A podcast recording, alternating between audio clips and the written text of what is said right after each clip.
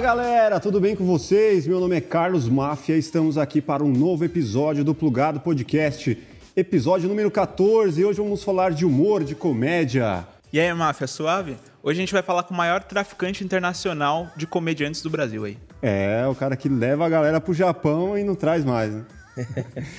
Tenho aqui do meu lado direito ele, Luiz França, aí, comediante, rapaziada? humorista, Show. um ícone da, da comédia aí. Tamo aqui, cara, que bom. O ícone do tráfico. é, é, a galera fala isso, né? Esse negócio aí de tráfico de pessoas, como que, cara, como que é isso? Eu tô parecendo...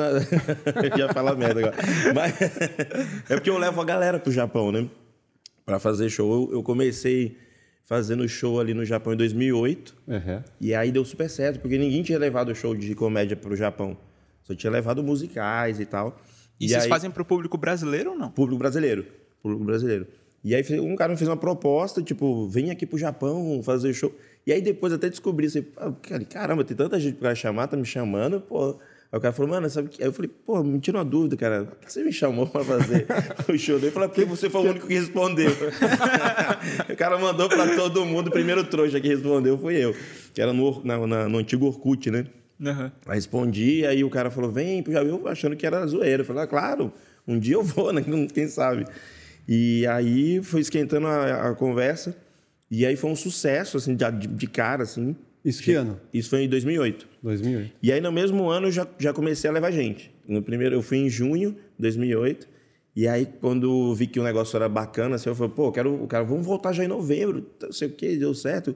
Eu falei, eu não vou voltar sozinho, eu quero voltar com mais gente. Mas você foi e ficou no, no, esqueminha lá no hotelzinho, numa, numa pousada? Ou foi. o cara já abriu a casa dele pra você ficar lá? Como não, que foi um, O cara tinha um... Um dos sócios, eram três sócios. Uhum. Um deles tinha um hotelzinho mesmo, um hotel pequeno. Uhum. Que, onde os brasileiros moram, assim, né? Tipo, pra fazer trabalho e tal. E aí eu fiquei nesse hotel, tipo, o hotel onde só tinha eu, só tinha eu e a, e a recepcionista do hotel. Lá. É, eu falei, tá, tá ótimo. Viajei o Japão quase todo fazendo shows. E aí eu levei o Porchat já em novembro. Caralho. Falei, pô, cheguei, é, cheguei aqui, o Porchat gosta de viagem, né? Ah, eu disse, como é que é? Aquela história. Eu falei, bota aí em novembro. Ele falou, porra, sério? Eu falei, já fechou. Ele não, não, era muito conhecido ainda. É, né? é 2008, né? É, mas foi um sucesso também. E aí veio a crise, aí deu uma caída na qualidade. Uhum. De, tipo, já não tinha mais o hotel, entendeu? Já, já era a casa, a gente ia a casa da galera. Uhum. Então as coisas ficaram um pouco complicadas ali durante assim, uns dois anos. E eu só levando os amigos, porque eu sabia que eu falava, galera, é o seguinte, quer ir pro Japão, porque você volta, todo mundo quer ir. Uhum. Mas, mas, tipo, chega lá, o cara pensa logo em luxo. É, vai, né? vai, vai, passar um vai perrengue. Japão, fala, olha, cara, perrengue, galera. Qual foi a coisa mais peculiar, assim, que você já viu lá no Japão? Quando você chegou lá, alguma coisa você estranhou no cenário? Tudo, cara. A primeira impressão que eu tive foi as máquinas de, de bebidas que tem em qualquer, qualquer esquina que você, você for. Tipo, o lugar mais afastado que tiver, vai ter um, uma, uma maquininha que ninguém rouba. é cheio de refrigerante, de, enfim, você vai coloca moeda e, e pega o que você quer beber. Né? Isso foi uma, uma das coisas que eu olhei e falei, cara, isso é bom demais, né? Tipo. E a história de limpar a bunda lá? Ah, isso aí é o, o vaso, né? Isso aí é o vaso é, também, é, o vaso é, todo mundo é, traz. É peculiar essa história? É, essa é maravilhoso, cara. Que você senta, tem um jatinho, limpa. né? Eu já vivi isso aí, mano. É. Putz, acabei de entregar. Você já foi lá? Não, mas já fui na Japan House. Aqui. Ah, Sabe a da Paulista? Sim, sim. Cara. Tem lá. Essa história é boa, bem lembrado. Já tinha tipo, mano, o meu irmão tava sentado no, no box do meu lado. E eu, tipo assim, não foi que eu, eu apertei e vem em mim. Mas eu, eu comecei a ler o manual, que tinha um manual assim na parede, com controle. Aí eu falei assim, pô, esse aqui se você apertar vai um jato fortão, nível 3, tá ligado? Aí eu é. falei pro meu irmão, aperta aí. Aí ele apertou pra ver o que que dava, mano. Caraca. É, a vez que eu, a primeira vez que eu, eu fiquei nesse hotel, e era um hotel é, meio tipo numa, numa cidade do interior, vamos dizer assim, que é chamada Guma. Fica a, a duas horas de, de, de, Tóquio. Mas, nossa, cara, você sai à noite não tem ninguém na rua, assim, parece uma cidade fantasma. E aí, nesse dia no hotel, a primeira vez eu cheguei, lógico, eu não sabia falar nada, né? E aí eu entro, eu vejo o vaso ali, tipo, e aí eu falei, cara, cadê o papel, bicho? Eu não tenho eles papel. Não têm isso. Agora eles usam, porque é por conta até das Olimpíadas, talvez, não é. sei. Eles começaram a colocar coisas mais do, né, do, do Ocidente para ver se a galera não se choca tanto. Mas aí eu fui, fui procurando ali, apertando os botões para entender. Ah, são vários botões. São vários. Foi vivendo várias experiências. Várias experiências. Pô, isso aqui é legal, mano. Pô, e eu, gostei e... Pô, e tem, tem musiquinha lá? Tem. É porque assim, o que acontece? É, o, o, japonês ele tem, ele tem muito vergonha, é todo tímido, né? Uhum. Isso até na estrada você encontra assim, esses vasos. E aí o cara coloca a musiquinha pra não. Se ele estivesse fazendo algum barulho, tá uma musiquinha, mas eu falei, pô, isso aí é se é demais, que você tá fazendo, né? Daqui a é pouco verdade. acende a luz de LED, é. já, o RGB. Mas teve, tem outros hotéis que eu fui há pouco tempo que a, a coisa lá evolui, o vaso evolui. Tipo, tem um vaso que, se, que levanta ah, é, sozinho. É, quanto mais premium. Não, é, você vai entrando, o vaso levanta, tipo, convidando, né? Só falta ele falar com você. é, fala, vem, senta isso aqui. E é quentinho, sabe? É eu, eu trouxe, todo mundo que vai lá traz a tampa de vaso. Traz Sério mesmo? Traz. Eu, eu, tenho, eu tenho. É acessível lá. Você pode não pegar é um... um abraço? É tranquilo, cara. Não é um artigo de luxo. Pra encaixar, é caro, é que não é barato, não. É. Tanto que o, o Leandro Rasson, quando foi comigo, ele falou: não, não vou levar, não, não sei o quê. Só que quando ele chegou aqui, ele se arrependeu. E aí, na sequência, eu fui, aí ele, pô, mano, dá pra trazer a tampa? Eu falei, pô, a tampa é grande a caixa. Eu falei, beleza, vou levar. E aí eu trouxe pra ele. Quantos comediantes você já levou pra lá? 46. Mas de uma vez? Não. Não. Não. Vai fritar uma é. nessas, 29, nessas 29 vezes que eu fui, é, foram 46 já, cara. Teve uma que foi uma vez que foram oito que eu fiz um projeto chamado Sete Samurais do Stand-Up, que era uma, tinha um feriado lá. Eles têm uma, uma história com sete samurais. E aí eu falei, vou levar um, show chamado Sete Samurais do Stand-Up. Aí ele foi a primeira vez que o Thiago Ventura foi, uhum. que também não era conhecido ainda. Que acho que ele, a, a, dança que ele fez lá no Japão deu uma impulsionada na, também na carreira dele, que ele fez uma dança de axé uhum. e postou lá no Facebook. Você sabe reproduzir aí? Deus me livre. e sei que esse deu uma bombada. Então foi ele, o André Sante. Quem mais? Ele dançava lamberóbica, né? É. O Thiago Ventura. Então, só nessa vez eu levei oito. Eram sete samurais e depois o Rafael Cortez, que chegou, que era o cara que era mais conhecido, assim. O Rafael Cortez fez o solo dele. Então, eu fiquei lá uns 25 dias. Uhum. Mas já levei, mano, nossa, é, a Nani People, Paulinho Serra, é, Quatro Amigos, né? É, o Whindersson Nunes quer voltar agora, porque a gente vai ter que dar um jeito de levar ele de Tata volta. Werneck chegou a levar? Né? Não, não. A Tata até tentou uma vez, ela falou uma zoeira. Ah. Pro Japão, mas ela não, ela não gosta mais de fazer show, né? Ela, e a Calabresa? Calabresa também não foi. Não. Calabresa não foi. Ela, a Calabresa não, não gosta não, não gosta. não. gosta de Disney, né? Eu tinha convencido ela pela Disney, ela também tem Disney, né? Mas ela não. Eu queria entender, cara, como que você entrou nessa, nesse universo de comédia? Tipo, foi a zoeira na infância? Você era zoado? Como que como que foi Cara, o seu start, assim, na, na área? Eu, eu fiz um curso, eu era tímido pra caramba. E aí... Isso na escola ainda, assim? É, isso na escola. Tipo, minha... que idade, média? Eu tinha... Cara, eu acho que eu tinha uns 17, 18 anos, por aí. Uhum. E um pouquinho mais, acho que 19, talvez. E, e aí minha família falou assim, cara, você é muito tímido, você vai, vai né, um entrevista de emprego, não conseguia conversar, tipo... E aí eu fiz o curso de teatro, morava no Rio ainda. E aí fui fazendo é, criação de personagens, e que era uma das, né, uma das é, tarefas que tinha. E aí fazendo personagem, aí eu fui perdendo a timidez, aí fiz um, um, um personagem que era um caipira, que até fiz no Faustão, de, uma, anos depois, uhum. que era é um caipira, uma caipira, eu fala, não tem muito, assim, o sotaque que eu tinha, até o, o João, o João Kleber não, o, o Tô Cavalcante um dia me chamou assim, cara, você tem que fazer um sotaque mineiro. Eu falei, cara, mas eu não quero um caipira mineiro, eu quero só fazer um caipira meio que universal. Eu não quero um caipira mineiro, porque já tem um. Tinha o Nasso da Capitinga, tinha. Todo mundo quer fazer um personagem mineiro. E eu fiz um personagem meio que só a roupa de caipira e falando quase que como a gente fala, lógico, não, não mano, nessas coisas, mas falando uma, um sotaque mais que todo mundo entenda e que não fique só regional ali para Minas, né? Uhum. E aí o personagem deu certo, cara. Eu fui e aí fui fazendo uns concursos, fiz no, no, no, no Silvio Santos, isso em 2004. Eu já estava trabalhando já aqui em São Paulo, então foi 2004, é, foi acho que uma das primeiras, os primeiros programas que eu fui foi o do Silvio em 2004, assim, com o personagem, né? Mas tinha a, a, a, zoeira de amigos, assim, já que você era bom? Nada, não tinha nada. Você tinha... não, não, não... Não, eu era, eu era brincalhão, mas não tinha essa coisa, sabe? Ninguém nunca me imaginou como comer. É. Tanto que eu falava, eu trava... trabalhava num bar, é de. Eu tirava chopp e falava pros caras, mano, você é comediante. Os caras começavam a rir de mim. Ah, olha só, comediante aí, me dá mais um chopp. É, funcionava, já é, tava fazendo falei, alguém Caraca. Ele falou, não, você vai ver, você é um comediante. O cara vai, com certeza, vai lavando a louça ali enquanto isso. Mas quando foi que você botou esse sonho na cabeça, assim? O que, que você viu que te inspirou? Cara, eu fui, eu fui, eu procurei coisas pra caramba. Assim, depois que eu fiz o curso, o diretor do teatro falou assim, cara, você tem que fazer um, esse personagem no teatro. Uhum. E aí eu falei, pô, mas ninguém me conhece, né? Tipo, não, vamos fazer, vamos vender os ingressos, a gente te ajuda e tal. E aí eu fiz, e aí foi uma galera mesmo, lotou o teatro. Eu falei, opa, caramba.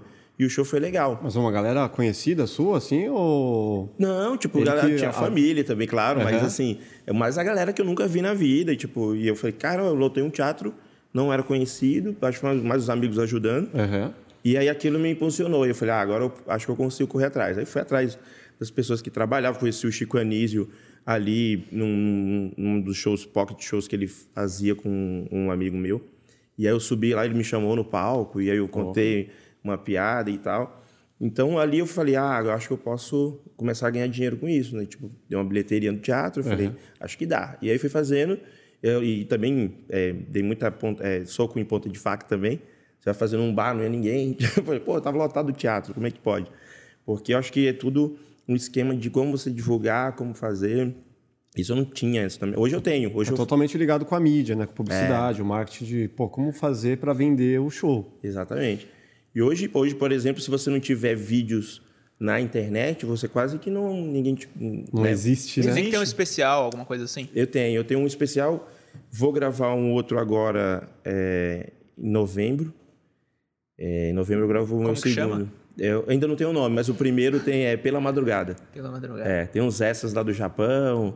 Tem uma abertura que a gente fez uma abertura bem doida com um helicóptero na, na, no, no, Danilo, ali, apresentando o programa do Danilo. Foi bem, tá bem Cara, legal a abertura. O Danilo é seu brother, né? É, meu parceiro, meu parceiro. Ah. Nosso presidente. Zoeira. Eu não sei. Não sei, mas o que, que você acha? É que ah, ele não vai, não. Ele é zoeira. É sério? É, ele não vai. Pô, aí você tirou minha esperança, velho. É, mas ele, o Danilo começou a é, fazer stand-up no meu show. É por isso que a gente tem essa proximidade, né? Ele pediu fazer uns cinco minutos. Aí eu falei com o Robson Nunes que fazia show comigo e a gente não tinha essa, não tinha essa prática ainda. Hoje tem. O cara pedia, ah, deixa eu abrir lá o seu show uhum. e tal. Nessa época não existia. Ele já não, não era CQC ainda, né? Não, uhum. não. O CQC veio é, depois do stand-up, né? Uhum. Então o CQC pegou uma galera do stand-up, pegou o Oscar Filho, pegou o Danilo, pegou o Rafinha. Então é, foi ali que ele começou, ali, eu não lembro exatamente o ano, acho, acho que 2005, 2004, por aí. Uhum. E aí, na sequência, ele já montou outro grupo. E aí já me convidou, que eu tô até hoje, que é o Comédia ao Vivo, né? Uhum. Ele saiu, eu continuo. Quer dizer, você abriu a porta para ele. É, ele é no nosso show, né? No meio do Robson. Porque então, Cara, esse ele mere... É acho que ele tinha que me dar, ele tem que me dar um, uma um parte do salário dele. eu falo, mano, tem que faz um pix aí. E nunca, e nunca rolou de você entrar lá no projeto com ele, lá no SBT? Não, cara, eu nunca. Eu já participei várias vezes, né? Você foi umas três vezes lá, não? Acho que eu fui umas quatro. Quatro? É. Quatro. Quatro vezes. Sempre que eu preciso, assim, tipo, oh, eu preciso divulgar, eu venho aí, cara, vem aí. Você é. gostaria de estar na TV? Cara, assim, tenho... full time igual ele tá? Eu não tenho. Porque é outra pegada, né? É outra pegada. Uhum. Ó, pra você ter ideia, o podcast, ele já é um negócio que já me deixa. Eu não gosto de ficar preso. Uhum. Então, é, tanto que na, eu fiz, eu ia fazer um programa na Band, é, eu estava fazendo Faustão, um concurso a Band me convidou para fazer um programa aquela escolinha do. Caramba, do Sidney Magal. e aí eu falei, pá, vou aceitar, eu vou, vou embora. E eu tava indo muito bem no, no, no Faustão, a gente tava dando pico de audiência. Uhum. E era praticamente assim, eu ia ganhar aquele concurso. Uhum. Aí isso é, eu acho que, não é né, desmerecendo os outros colegas, mas eu tava muito bem, uma pegada muito boa, uhum. um Skypeira que eu falei. E aí eu aceitei. Falei, ah, vou lá, pro, vou lá pra Band. Só que eu, era a época que eu ia para o Japão. Então já estava vendendo os ingressos no Japão, já estava tudo certo. Eu falei para o cara: olha, tem um problema. A gente vai gravar, mas eu tenho que ir para o Japão mês que vem e tal. E o cara falou: não, é, tem problema, você vai, eu vou, a gente grava umas frentes. Você vai, eu falei, ah, então tá lindo, cara. Fechou, vamos embora. Consegui. Começamos a gravar. Quando chegou próximo da viagem, faltando um pouco, assim, eu falei, mano, é... é vocês estão lembrando da viagem, a gente tem que gravar umas frentes aí. Aí o cara falou, hum, mano, acho que não vai rolar, não a direção ali geral não, não, não permitiu, não. Eu falei, não, eu comecei a discutir com, com eles, né? E nesse meio tempo, os, a Globo me chama para uma conversa lá no Rio. E eu, lá eu no Faustão, eu falei, não, eu tô, já estou trabalhando e tal. Não, mas vem aqui conversar. Eu falei, não, vem aqui conversar. Eu falei, tá bom. Aí eu fui conversar com os caras, os caras já com um contrato na mão, já pronto, para eu trabalhar no, no Faustão. E eu, e eu falando com o empresário, eu falei, cara, os caras estão querendo querendo que eu assine um contrato. O cara, meu empresário falou, mano, você não vai acreditar. Eu, os caras da Band mandaram aqui o contrato falando que a gente vai ter que refazer o contrato. Então, aquele contrato de você não está válido. Quer dizer, você não tem nada. Você não tem nada. E aí? Aí eu falei, o que, que eu faço? Ele falou, cara... E os caras lá da Globo, mano, aqui é melhor, você vai ter uma oportunidade melhor. Puta que... E eu, cara, que o salário... Eu falei, pô, salário não é melhor? Não, salário não pode ser melhor, não. Salário... você tem um piso aqui que eu já tinha feito outros trabalhos. E aí o meu empresário falou, cara, manda bala aí que a gente segura a onda aqui. Eles também quebraram contigo, né, uma, uma promessa. Aí eu falei, eu tenho, uma, eu tenho um Japão para ir. Aí os caras falaram, cara, eu, a gente deixa você ir. Quantos dias? 15? 15 dias a gente deixa você ir lá. Você vai perder aí dois domingos e tá tudo certo. Eu falei, isso vai estar tá no contrato? A gente já altera agora. Eu falei, então manda bala. e fui para lá. Fui fechou. Pra... Ficou quanto tempo lá? Fiquei um ano. Fiquei um, um ano, ano, lá. Um ano. Caramba, que legal. Tem isso na internet? Depois seria legal ilustrar. Tem o saco de risadas. Saco de risadas? Saco de risadas. Ah, a gente, a gente é. dá uma ilustrada depois. Cara, tem, você tem. acha que hoje, tipo assim, o cara que tá na comédia, ele tem medo de ser censurado hoje? Totalmente. Tá mais difícil, né? Tipo... Tá muito difícil, cara. Tá muito difícil. E isso é, é, tornou até natural, porque hoje em dia tudo você é censurado. Imagina a comédia, porque a comédia é muito muito às vezes agressiva, né? Você tem que às vezes diminuir uma situação ou uma classe, alguma coisa para chegar na piada. Isso é natural. Tem um alvo, né? É, tem um alvo. Então alguém você vai atingir. E não é porque você é do mal. E não é porque é do mal, é apenas uma piada. E isso é, nossa, natural. A gente recebe mensagem pra caramba. Você solta um vídeo, né, e xinga. É, vários colegas já tentaram até ameaça de morte, tudo mais. Caraca, velho. Chegou é, nesse nível por causa de uma sim, piada. Sim. É, você vê o Danilo, né? Danilo, o Danilo tem um monte de processo. Você já tomou tive... processo também? Já, já. Eu tinha um, um, processo agora, o último foi no chinês, falando que eu tinha falado que ele, ele que trouxe o coronavírus pro Brasil. eu falei, Você falou? Não falei, não, cara. Eu não, e o pior é que eu não falei. Mas é, ele se ofendeu por alguma, algumas outras piadas uhum. e, e colocou isso no contexto e não existiu. E aí eu ganhei, mas eu gastei uma grana. É, isso que é foda. Com né? advogado e tempo também. E, e o meu advogado, minha advogada falou assim: olha, você pode ser que você seja preso se ele, se ele conseguir né, provar ou o juiz achar que você falou realmente isso, uhum. você vai preso, mano. Caraca. Não tem é, né, cesta básica, não, não é? E eu falei, putz, eu não dormi no dia. Eu falei, caraca, será que eu vou preso amanhã, bicho? E a audiência foi, foi é, virtual. Foi em live que você falou? No que, que foi? É, é, é, eu, eu fiz de casa, assim, né? Todo mundo. E aí o, o chinês não queria que eu estivesse presente na hora que ele fosse falar. Aí o juiz perguntou se tudo bem. Eu falei, ah, tudo bem, também não quero ver isso também. Uhum. E, aí, e aí eu fiquei um tempão esperando e a minha advogada lá, mano, ele tá falando um monte de mentira. Fica tranquilo, fala a sua verdade, tá tudo bem. E aí eu comecei a conversar com não o sabia juiz. que tinha audiência virtual. É. E, e aí eu é, falando lá, e o juiz e a promotora meio foram com vontade de rir, sabe? Porque eu falei, mano, não faz sentido, por que eu vou falar isso pro cara? Falei outras coisas, falei de cachorro, tipo... Imagina, é você desarma os caras só fazendo eles rirem. Tá não, eles estavam meio segurando. Aqui, né? Não dava, né? Não dá. Eu falei, não, eu falei do cachorro que é, eu fui na China e eu, quando eu voltei, eu fui no programa da Hebe. E aí a Hebe falou, ah, gracinha, não sei o quê. Que gracinha. Ela, que gracinha. E falou assim, é, você veio da, do, da China, né? Hoje. Eu falei, é, acabei de chegar, Hebe, vim, vim do seu programa, só, porque tinha prometido, então eu vim. E ela falou assim, ah, que bom, gostou? Eu falei, não gostei. Porque lá eles comem cachorro. E aí ela não entendeu, né? Era velhinha. Eu falei, ah, tudo bem que lá onde eu nasci, na Bahia, também come, mas deixa o bichinho vivo. E aí ela boiando assim, a plateia rindo. E, tipo... aí uma senhora chegou no ouvido dele, tá falando sexualmente, falando aí. Aí ela riu pra caramba. Então, é, é, esses contextos, assim, as pessoas vão pegando e, e vão criando... Então, aqui a TV, ela vai te limar, né? Se é, falar. sim. Eu, eu não sei se o Danilo tem lá, né? Uma, uma certa poda, assim. Mas não. na Globo, com certeza. Ele é, é bem livre Globo. lá no SBT, né? Lá é super livre, até pelo horário dele. O que é, quando vai para o YouTube, que eles dão uma, umas cortadas assim, no programa. Ah, o é? programa vai para o YouTube e eles cortam algumas coisas, mas no programa na TV mesmo vai, vai na íntegra, íntegra é praticamente. assim. Nem com essa liberdade você gostaria? Não, eu, eu assim, então, o problema é essa coisa de ficar preso. Sabe? O, o, preso para você é ter que ter o compromisso de estar tá lá todo dia no, todo no mesmo dia, horário. É e não poder viajar, por exemplo, vários ele mesmo, Danilo, eu estou querendo levar ele para o Japão e ele a gente está tentando aí uma maneira, tipo, eu falei, mano, as férias talvez seja em dezembro. Uhum. Só que ele vai estrear agora uma série lá no SBT. E provavelmente essa série vai dar certo, porque já deu na, na, na, no cinema e tal. Que é, e eu acho que eles vão continuar a gravar para fazer a segunda temporada, a terceira, então vou aproveitar dezembro para fazer isso. Entendi. Pode crer. Então, e... então o cara não tem férias. o que, o, como que é esse novo momento de podcast para você? Bem, bem difícil, mas bem legal, cara. Eu tô, tô lá com o Sérgio Malandro, no Papagaio Falante, e também tô produzindo um outro podcast só de mulheres. Que é qual? Que é o é, Hermanas Podcast, que é com a Fernanda Lacerda, a Mendigata, Uhum. A Sil Esteves e a Dread Hot. Uhum. Tá muito legal fazer. A gente tá, tá gravando as quartas. A gente faz um grava um e solta ao vivo as quartas. Já tá rolando, já tá já, no ar, então. Já tá ah, no ar. Vou, vou, ver depois. E é bem trabalhoso, né? Pra, pra mim, assim, eu tô aprendendo também junto. Eu e o Malandro também a gente estava aprendendo. No início, como eu falei ali antes, é, a gente sofreu com as críticas, né? Porque a gente não está acostumado, nem eu, nem o Malandro. Agora está meio que pegando um ritmo, né? Uhum. Depois você vai pegar. Você vai Mas o malandro não deixa muito você falar, né? Não, o malandro é uma trelladora, velho. Por que você Até... não vira pra ele e fala, mano, cala a boca, velho? Até eu falo pra ele esses, esses, dias, eu falei, cara, o nome é maravilhoso. É, é papagaio falante. Eu sou papagaio e você é o falante. não faz sentido. Quem deu esse nome? É, acho que o, foi o diretor lá, o Silas. É. A gente reuniu lá, como é que vai ser? Aí o Glu e é não, não sei o que. A gente Glu Glu Podcast. É, Glu Glu Podcast. Pô, mas é impressionante, tudo que você pensa já existe, cara. É. Tem muito é. podcast. Tem muitos, cara.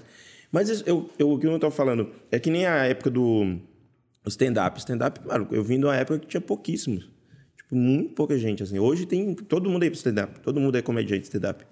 Eu vou num lugar, pô, sou comediante de stand-up. Pô, que da hora. tem um monte. Podcast também tem um monte. Eu acho que isso, óbvio que é, como é natural, toda profissão existe uma peneira, Sim. né? E ficam alguns e outros não ficam. Exatamente. Eu acho que depende também muito de estrutura. É... Tem podcast que não tem muita estrutura, né? Tipo, de áudio, de vídeo. Que, é, que é... as pessoas pensam que é muito simples. A estrutura Sim. que vocês têm aqui é maravilhosa. É, mas é muita coisa, entendeu? São quatro câmeras, cinco câmeras, a gente coloca a câmera de cima para baixo. É, a gente tem a, a, facilidade que a gente é do audiovisual, né? Exatamente, então, assim, isso facilita muito. Já tinha, já tenho expertise, Sim. não tenho expertise de falar para a câmera, como ah, eu estava te falando. Mas tipo, pô, a gente não tem a, a, até a gente tá, tá tem evoluído, né? 14 episódios, mas assim, os primeiros aqui, é, tipo, puta, para desenrolar. Mas talvez para vocês seja até mais fácil do que para mim e para o Sérgio, por exemplo. Porque o podcast é totalmente diferente, porque não é exatamente uma entrevista, é um bate-papo. Sim. Exato. Né?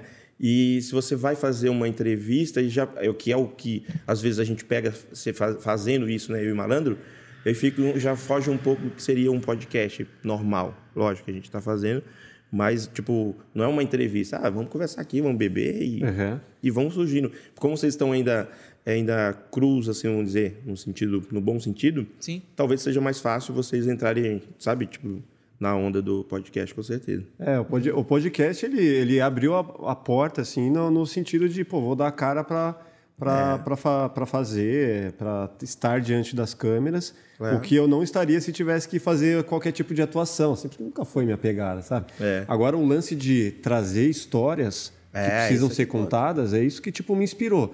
Pô, é um momento que está tão foda, todo mundo precisando de referências, é todo mundo em, em casa é, acompanhando, né? Até um dos motivos do podcast estar tá tão em alta que a galera tá trabalhando de casa, tá ali com alguma coisa, tá com uma companhia ali que é alguém conversando.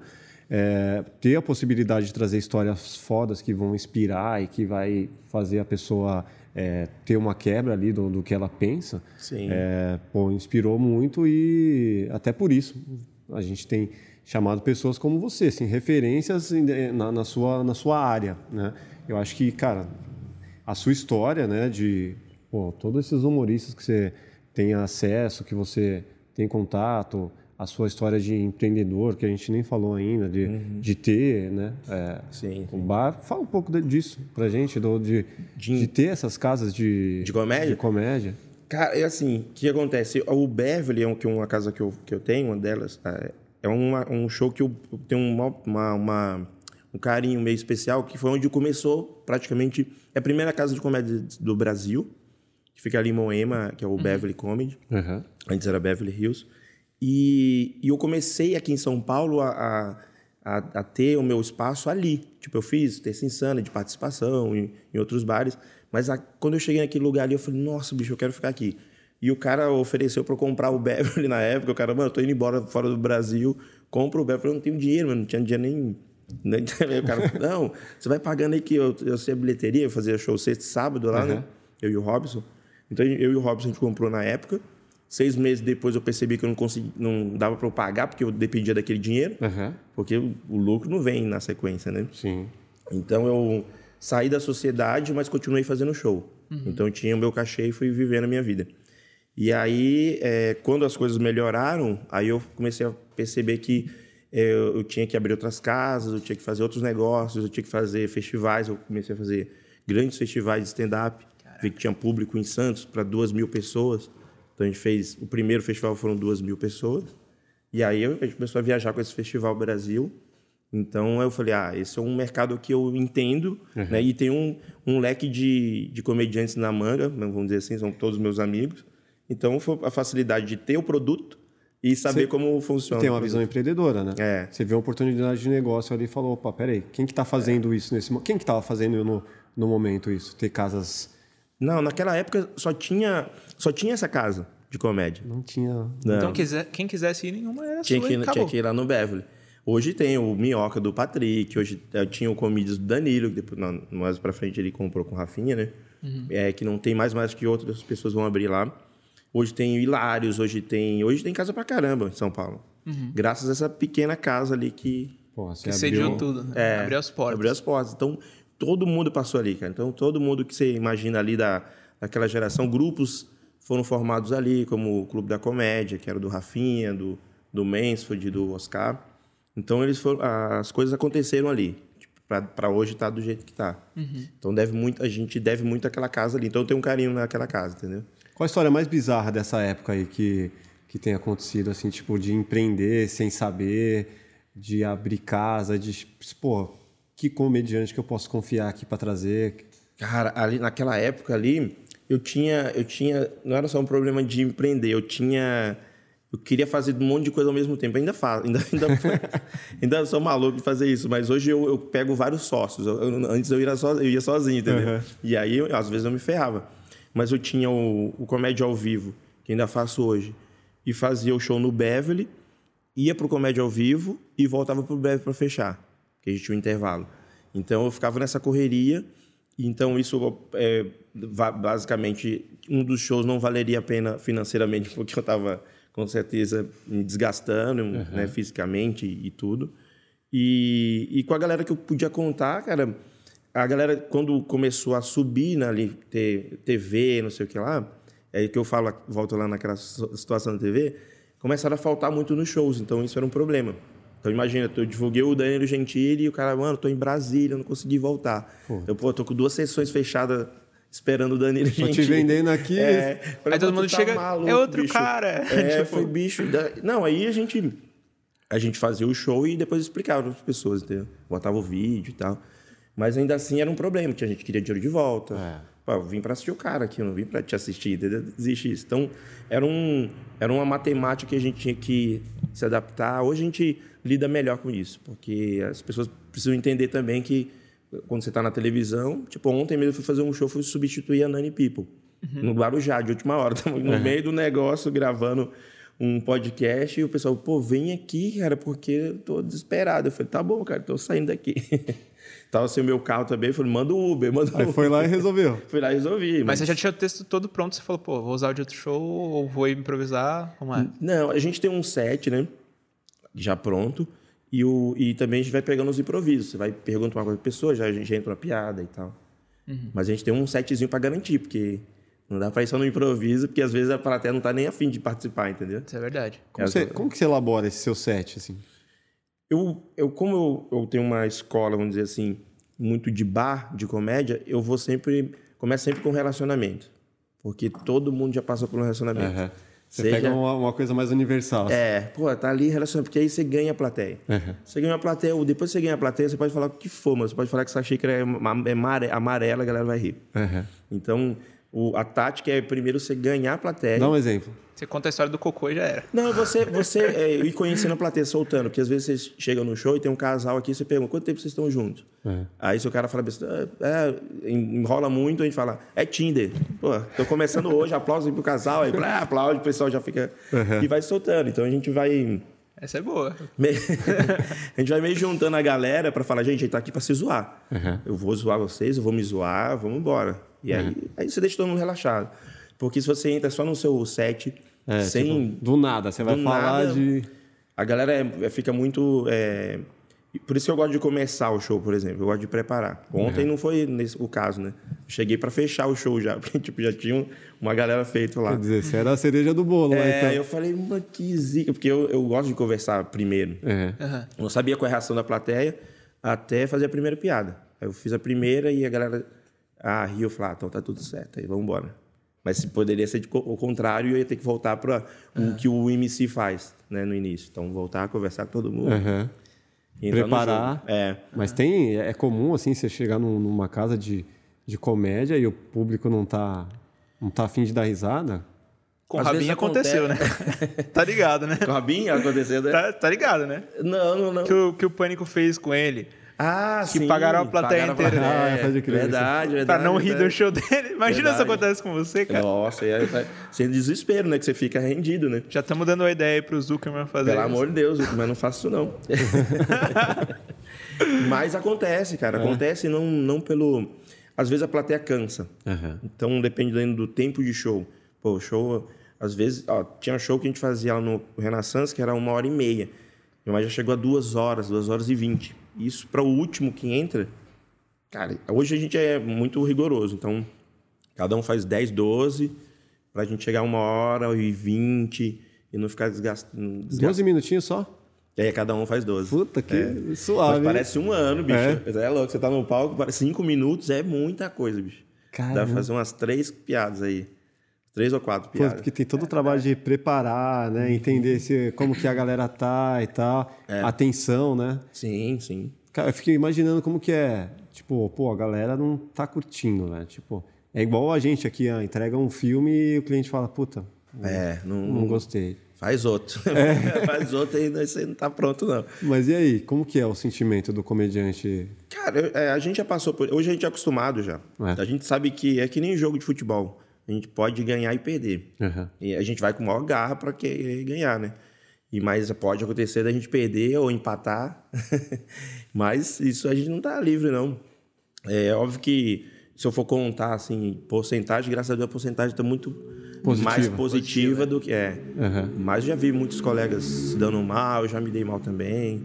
Já, mas já vi também, é, com, é, por exemplo, comediante que eu nunca vi se dando mal a Nani People nunca vi ela se dando mal. Uhum. Ela vai lá porque ela faz essa coisa que Puta, eu te falei. Eu, eu queria conhecer a Nani Ela é maravilhosa. É. Ela vai... Eu, eu nunca vi, assim, tipo... Já peguei plateia difícil, já entreguei bem para ela e ela vai e ela arrebenta, deixa o show lá em cima. Não dá para você entrar depois da Nani, por exemplo. Uhum. Tem como. Ela é para fechar. Pela lei do contraste, vão achar uma bosta. É.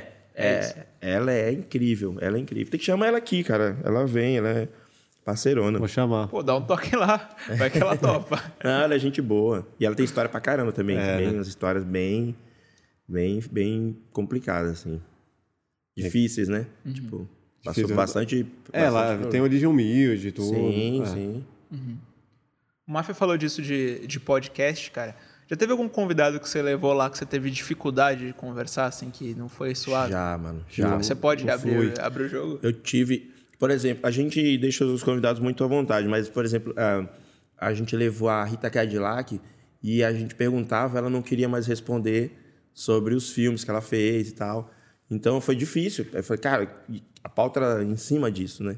Vamos falar dos filmes, vamos ver como é que foi. E ela já está em outra fase. Ela falou, não quero falar sobre isso. Saiu uma página virada. Puta e a gente tentando. E teve hora que o malandro também tentou e ela se irritou com o malandro.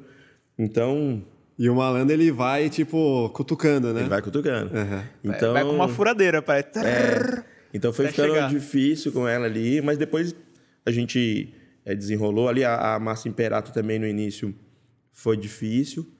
Ela entrou ali, ela estava meio chateada com a situação que, que, ela, que escut, alguém escutou e contou para ela. foi um mal entendido, né? Uhum. E ela chegou brava pra caramba e eu, eu não conhecia ela, tipo, uhum. eu não tinha intimidade com ela. Então ela veio e falou, pô, você falou que não me conhecia. E eu falei, cara, eu falei que eu não te conhecia, né, pessoalmente, lógico, já imagina. Várias homenagens.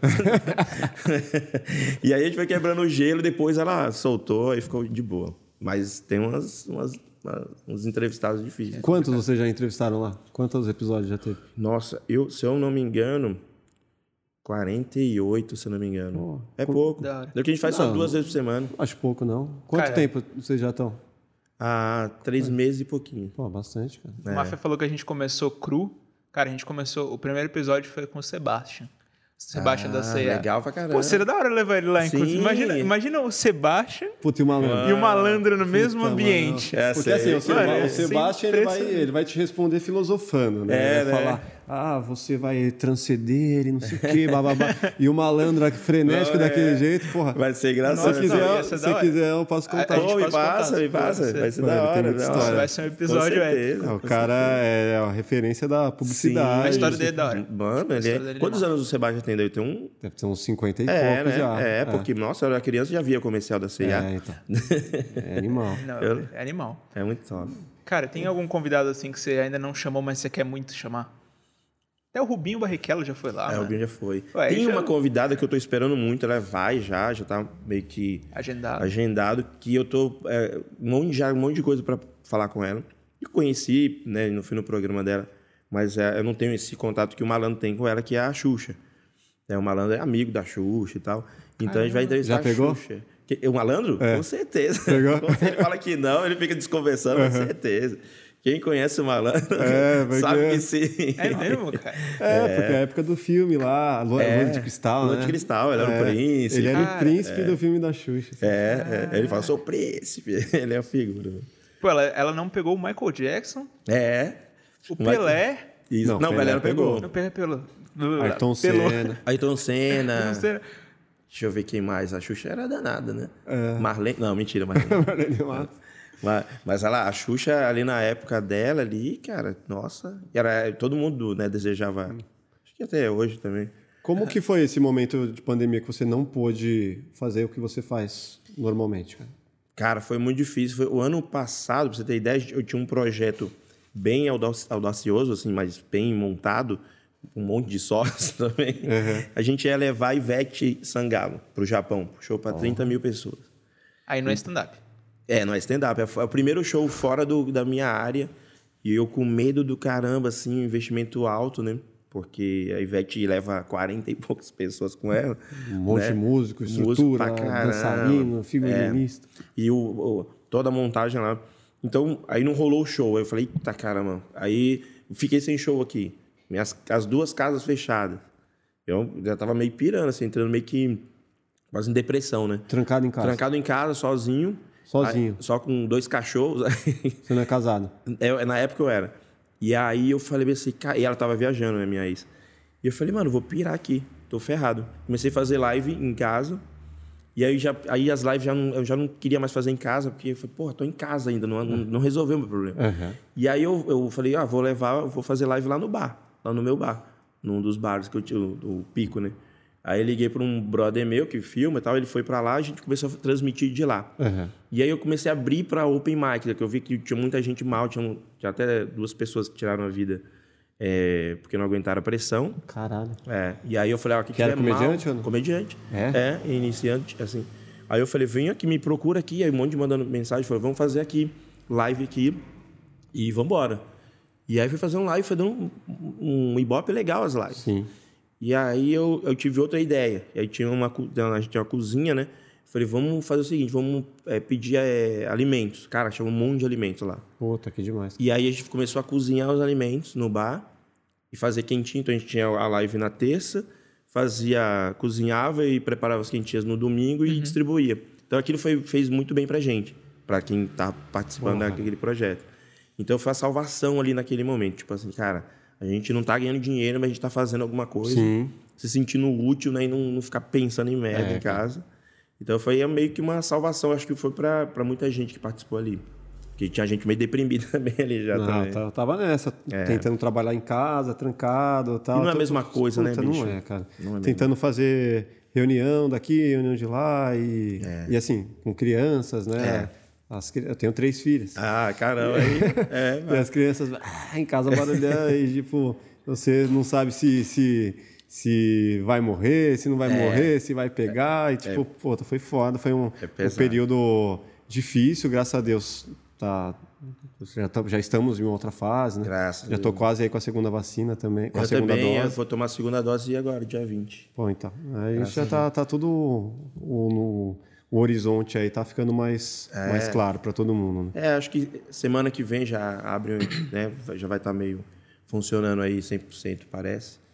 Cara, a gente está com, com um horário meio apertado aqui hoje, né? Como, como você tinha falado. É, é, antes de da gente fechar, eu gostaria que você deixasse um recado para a galera, cara, que quer, que está entrando nesse universo, que assim como você, o cara é, gostaria de empreender nessa área, o cara gostar, é, gostaria de se destacar como comediante, qual que é o caminho das pedras, assim, você poderia dizer? Falei pro cara. Cara, eu, sempre me perguntam isso, assim. Eu sempre falo que é muito difícil, não é uma profissão legal, assim, fácil.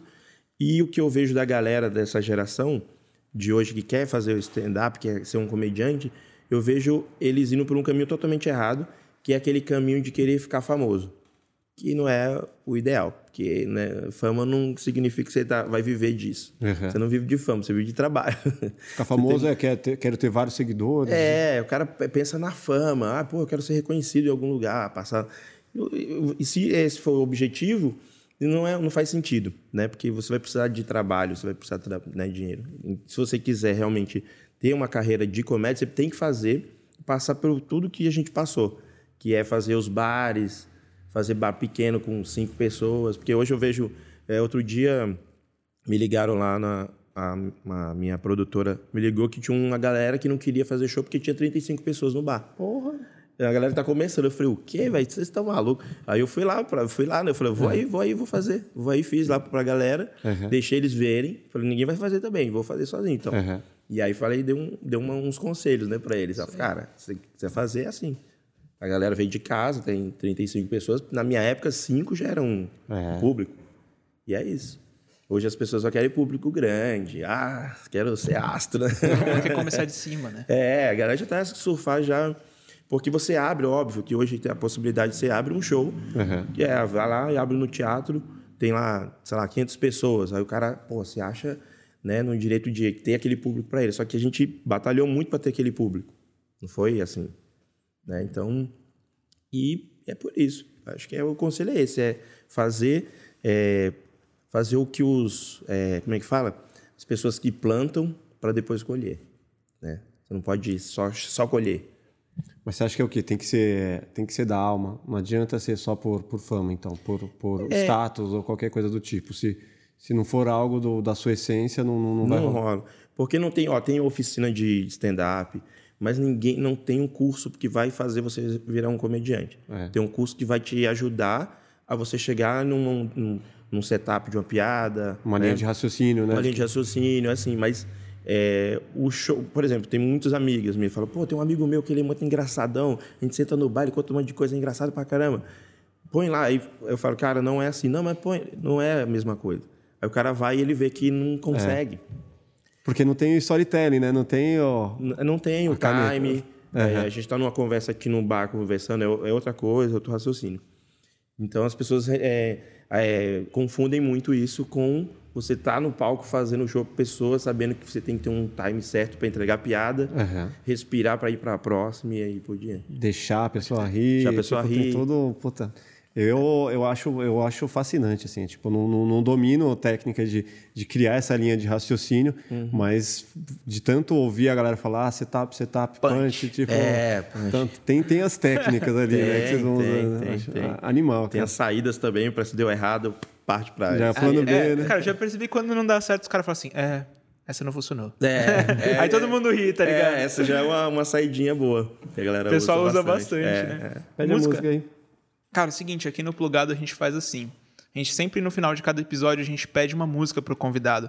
Uma música que marcou a vida dele, de preferência uma música brasileira. Certo. E você conta por que que essa música marcou a sua vida. Tipo, que história que tem por trás dela que te vem na memória, assim? Cara, tem uma música do, do Emicida que eu acho que tem muito a ver comigo, Que é sempre, às vezes, a gente tá malzão, a gente tá. Que a gente também é comediante, mas fica mal, né? Uhum. A gente tá mal pra caramba e, pô, tentei fazer isso, não consegui, não deu certo.